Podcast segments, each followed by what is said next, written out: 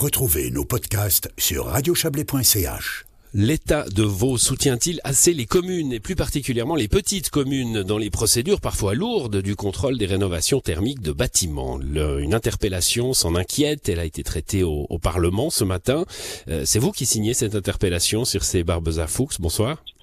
Bonsoir. Euh, oui, tout à fait. Alors j'ai plusieurs euh, co-signataires de tous bords politiques. Alors c'est vous qui portez, hein, c'est comme ça que, en tout cas, le bureau du Grand Conseil l'a décidé, euh, mais c'est une un texte co-signé. En, en, effet, vous êtes député de l'Alliance du Centre du Chablais, siégé avec le, le groupe Vert libéral. Votre interpellation euh, révèle une fois de plus hein, une certaine distance qui peut exister entre la volonté prioritaire affirmée de la rénovation des bâtiments et les complexités administratives qui demeurent sur ce sujet pour les propriétaires, mais aussi pour les communes. Oui, c'est tout à fait ça. Alors, si, euh, vous avez le texte devant les yeux, euh, j'ai même mis les noms des formulaires euh, qui montrent bien la, la, complexité administrative. Ce qu'il faut savoir en, résumé, c'est que si, quand il y a rénovation de bâtiment, si la rénovation du bâtiment pour la, la, transition énergétique vaut plus que 50% de la valeur SCA, ça veut dire que c'est une rénovation lourde. Et à ce moment-là, il faut être en en lien et juste avec la loi sur l'énergie et du coup euh, avoir 20% euh, de son électricité et 30% de, son chauffage qui est fait avec des, énergies dites renouvelables. Et le problème, c'est que c'est les communes qui doivent calculer la valeur de cette rénovation et surtout euh, mettre en application ce, cette directive. Voilà, pour le, dire autrement, hein, si la, rénovation est considérée comme lourde, elle devra répondre aux mêmes exigences euh, qu'un nouveau bâtiment. Hein. C'est tout à fait ça. Oui. Alors bon, alors du coup, ça, s'appelle, on va en citer un quand même de ces formulaires, hein, puisque vous avez fait l'effort de le faire. Ça s'appelle le formulaire énergétique du bâtiment. Euh, vous le dites, c'est les communes qui doivent l'établir. Alors, on peut imaginer qu'une grande commune comme euh, comme Aigle, comme Vevey euh, dans notre région, comme Montreux, ont des techniciens pour cela. mais alors, si on va à, à Roche ou peut-être même à B, c'est plus compliqué.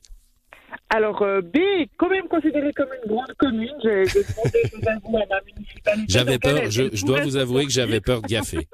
J'avais peur de gaffer, mais j'y suis allé quand même. Euh, mais, elle fait partie effectivement plutôt des rares communes euh, qui, de la région, de notre région, qui peut s'en sortir et aide aussi les petites communes. Donc, parce que justement, c'est très lourd.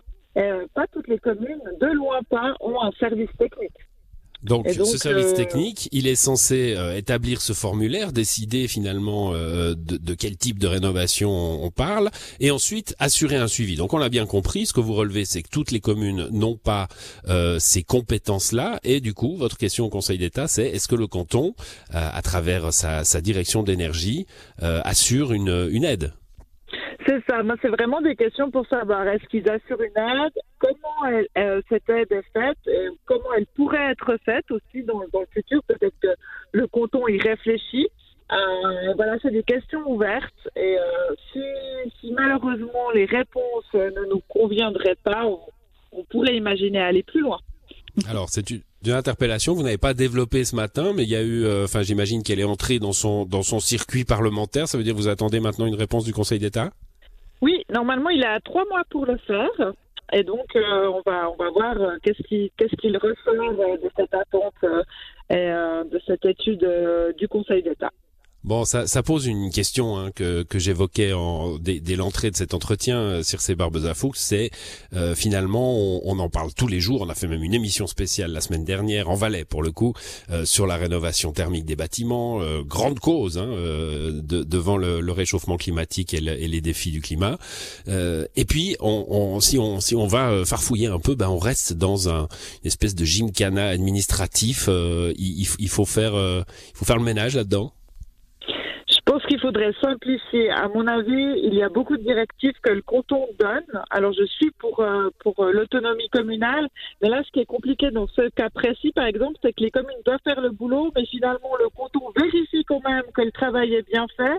Et euh, si c'est mal fait, le communique n'est pas très bien. Donc, peut-être qu'à mon avis, l'idée serait que le canton vérifie de lui-même quand il a la mise à l'enquête et le dise directement à la commune puisque le canton a les ressources nécessaires euh, pour, euh, pour vérifier tout ceci. Bon, votre... oui, allez-y. C'est un peu un serpent de mer. un peu administratif, effectivement un serpent de mer, comme on a pu en, décrire d'autres, hein, notamment sur la, la, pose de panneaux photovoltaïques, etc. Bon, bah votre texte fera probablement avancer la cause dans le, le canton de Vaud. On a bien compris que le, le Conseil d'État avait quelques mois maintenant pour vous répondre. Merci à vous, Circe Barbezafou. Bonne soirée. Bonne soirée.